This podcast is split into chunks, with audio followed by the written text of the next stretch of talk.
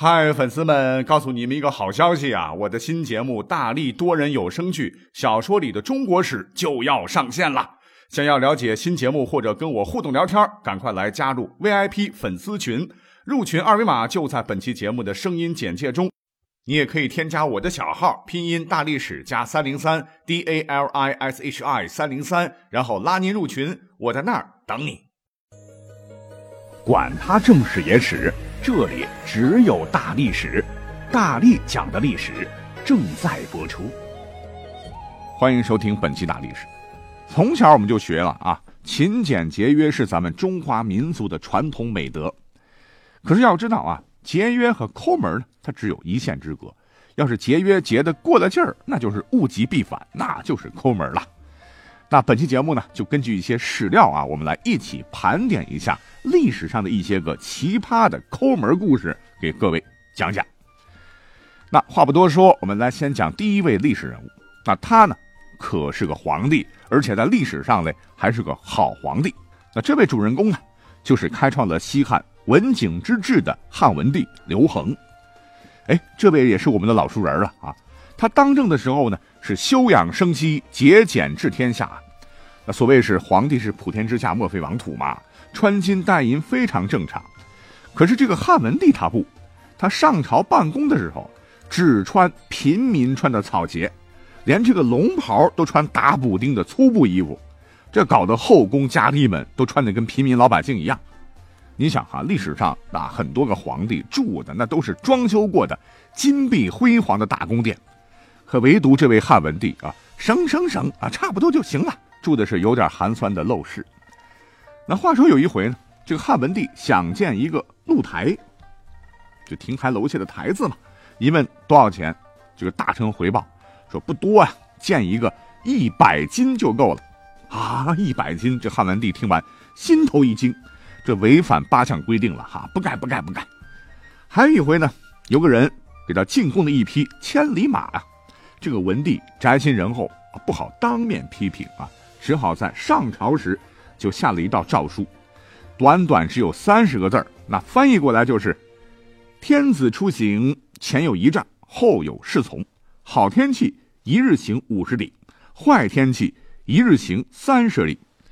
那你送我千里马，一天行一千里路，你叫我一个人骑上，先跑到哪里去呢？这大臣们一看，这皇帝都做这样的表率了哈，从此再也不敢私藏民间宝贝了。而汉文帝呢，觉得这些还不够啊，还亲自带着臣子们是下田劳动，锄地、播种、浇大粪、种菜、种粮食。那在他在位的二十三年间啊，因为勤俭嘛，所以宫廷里的物资用具没有添加一样啊，连他百年后的陵寝叫霸陵。这里面呢也没有什么金银财宝啊，全是用的瓦器，这破罐子破碗的啊。连后面啊专挖皇家墓室的这个绿林军一听，啊，霸陵埋的是汉文帝，呃，不挖不挖哈，这还不够我们加班费的。所以呢，著名的这个史学家叫班固啊，就评价这位皇帝的时候，都用了一个连孔子都不敢轻易用的评语，说汉文帝人哉。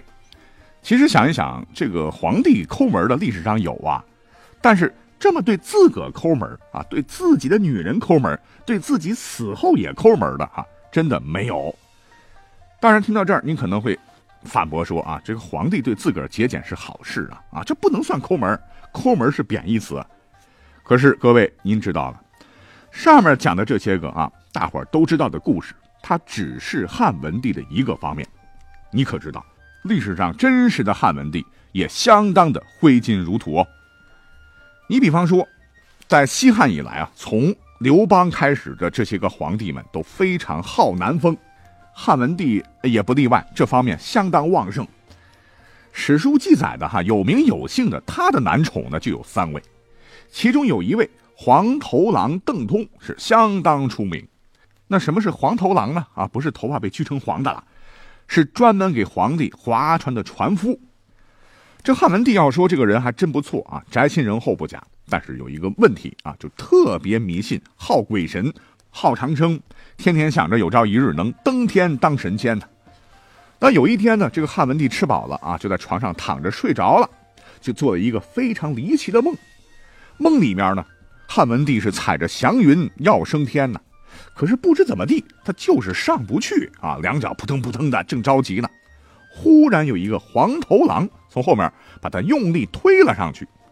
他梦里边一看，推他的这位好心人呢，穿着一件横腰的单短衫，衣带是系结在背后。梦醒后呢，汉文帝就前往了当时的未央宫西边的仓池中的建台游玩，也是很好奇吧？啊，就想看看这湖里面撑船的黄头狼里头有没有长得跟梦里边那个小哥差不多的。所谓是缘。妙不可言，而在这些黄头狼当中，有一个人啊，就是邓通啊。那穿的衣服正好是从后面穿截，被汉文帝一眼瞅见了。他觉得这个小伙子有点像梦中所见的那位，就急忙召唤过来啊，问他姓名。这邓通就说：“小人邓通是也。”汉文帝一听啊，大喜过望。邓通，邓通，这念急了，那不就是邓通吗？啊，登天的登，通天的通，好名字啊！你在梦里推朕登天，那朕要和你一起双双飞。于是呢，汉文帝从此对邓通是宠爱无比。而邓通这个人呢，虽然被皇帝宠幸啊，但是性格确实也很不错。因为个性温顺，很谨慎，很低调啊，伺候皇上是日日夜夜很辛苦。这汉文帝就很心疼他啊，有好几次特意让他休假，恢复体力。可他呢，就是窝家里啊，从不出门。汉文帝真的特别喜欢邓通这种不张扬的个性。你别看这个汉文帝对自个儿节俭成那样啊，但是他赏赐给他这个男宠邓通，真是差一点就把当时的国库都快搬空了。据史料载啊，他是先后赏了邓通十几次，累计有亿万钱之多。哎，刚才讲了，汉文帝修个露台。一百斤都嫌贵，可是对相好的真是下血本啊！哈，多少座露台就被你送给邓通了。那更不像话的是，有一天，这个文帝呢，这找了一个当时全国非常著名的相术大师，给这个邓通相面。大师说，邓通将来终有一天会穷困饿死。汉文帝一听，心里堵得慌啊！啊，我这么宠爱他，那能使邓通富有的全在于我呀。哎，你怎么能说他最后会饿死呢？来啊，给朕颁旨，这邓通老家附近的所有大小铜山，从此以后都归他啊，准许他自个儿铸钱。这一下可了不得了啊！就相当于我们现在自个儿可以在家印人民币，那邓通一下子就成了当时西汉的首富。那那个时候我们要知道，成为西汉首富，那也就差不多是世界首富了。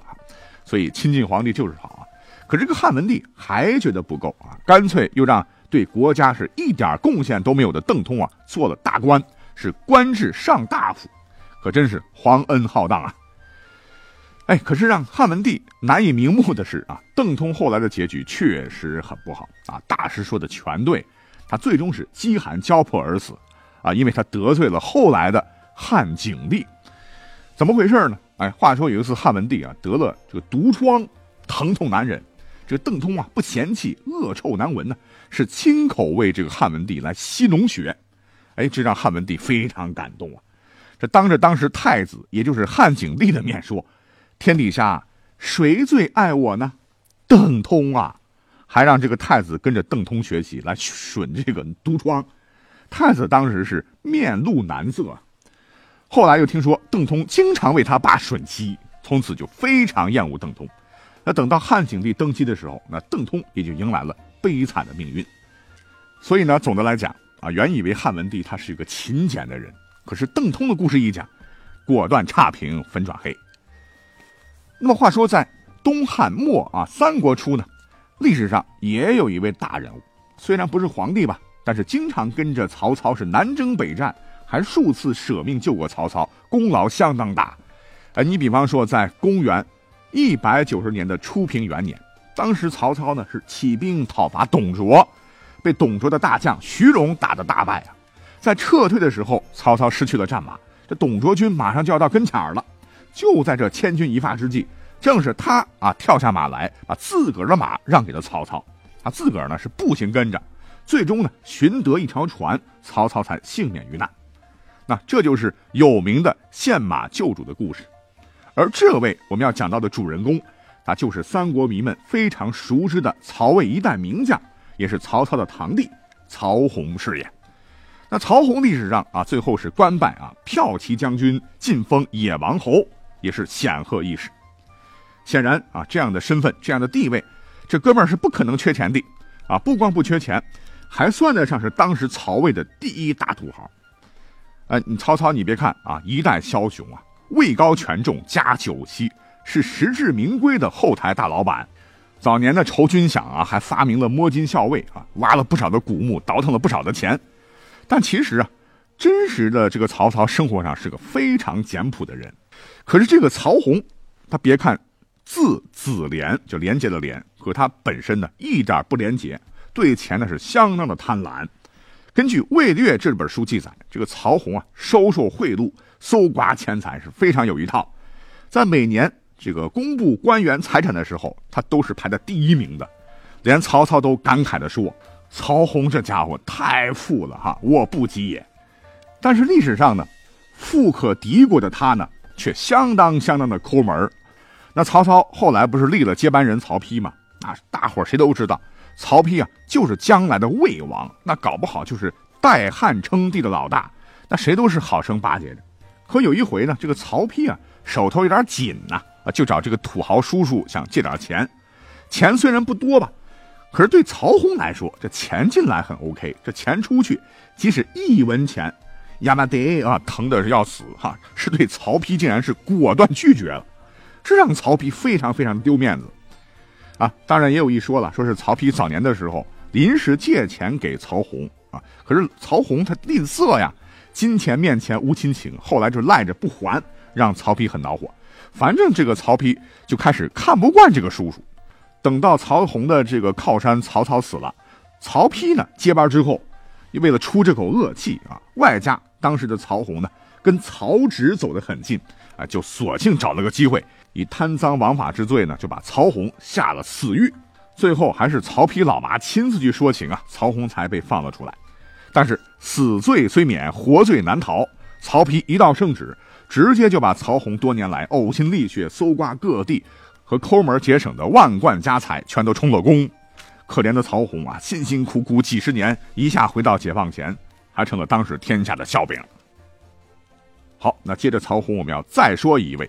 那吝啬的程度也是相当相当的诡异，那他呢，就是魏晋时期竹林七贤之一的王戎，啊，竹林七贤的故事我们都讲过，那都是雅士啊。可是南宋的时候啊，有一本书叫做《世说新语》啊，啊，就把这个王戎啊就黑出了翔啊，在其中的简吝篇中啊，简朴的简，吝啬的吝，他得排第一把交椅。那不知道各位还记不记得小学的时候学过他的一个故事啊？说这个王戎小的时候啊，智商非常高，和小伙伴们一起玩的时候，看到路边有一棵李子树啊，是果实累累，那其他小伙伴都抢着爬呀去摘李子，只有他是不为所动。他说啊，这个树的这个位置啊，长在闹市区，这人来人往啊，可是这棵树的李子还这么多，那李子肯定是苦的。结果呢，其他小朋友不信，取了一尝，哎，果然如此。可是呢，各位。历史上还有一个有关于王戎跟李子的故事啊，绝对让人是大跌眼镜啊！您八成没有听过。话说呢，王戎家里呢其实也有一棵大大的李子树，果实很甜呐。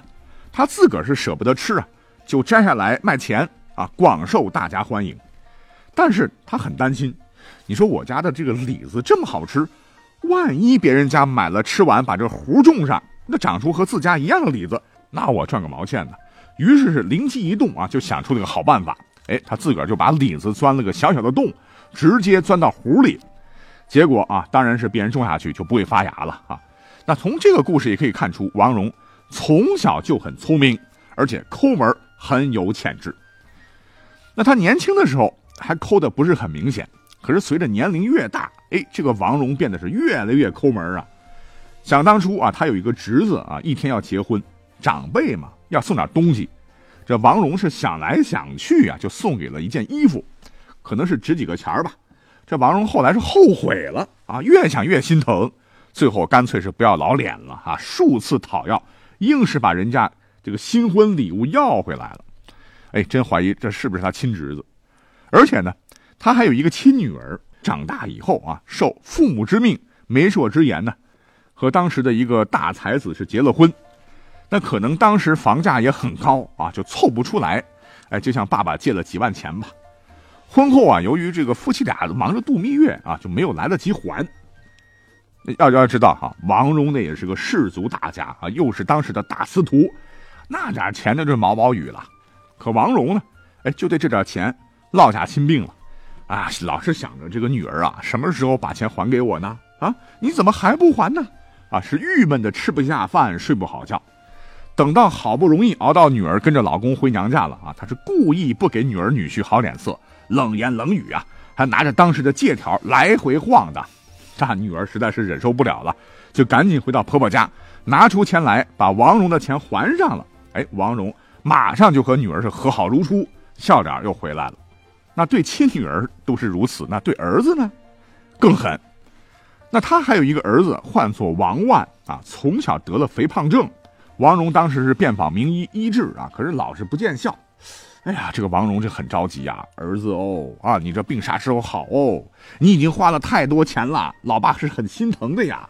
于是乎啊，他干脆自个儿当起了医生，觉得儿子胖呢，就是因为吃的太好，营养过剩啊。从此以后，肉不准吃，馒头、米饭通通没有，只给儿子吃猪吃的糠。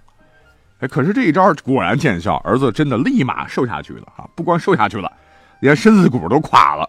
是越来越虚弱啊！十九岁就死了，不知道这个故事是不是真的哈？如果是真的，我也是深度怀疑啊！王蓉到底是不是王范的亲爹？真是一百个葛朗台，我都觉得比不过一个王蓉。好，古代的这个吝啬鬼的故事，今天就先讲到这里啊！好玩就行，我们下期再会。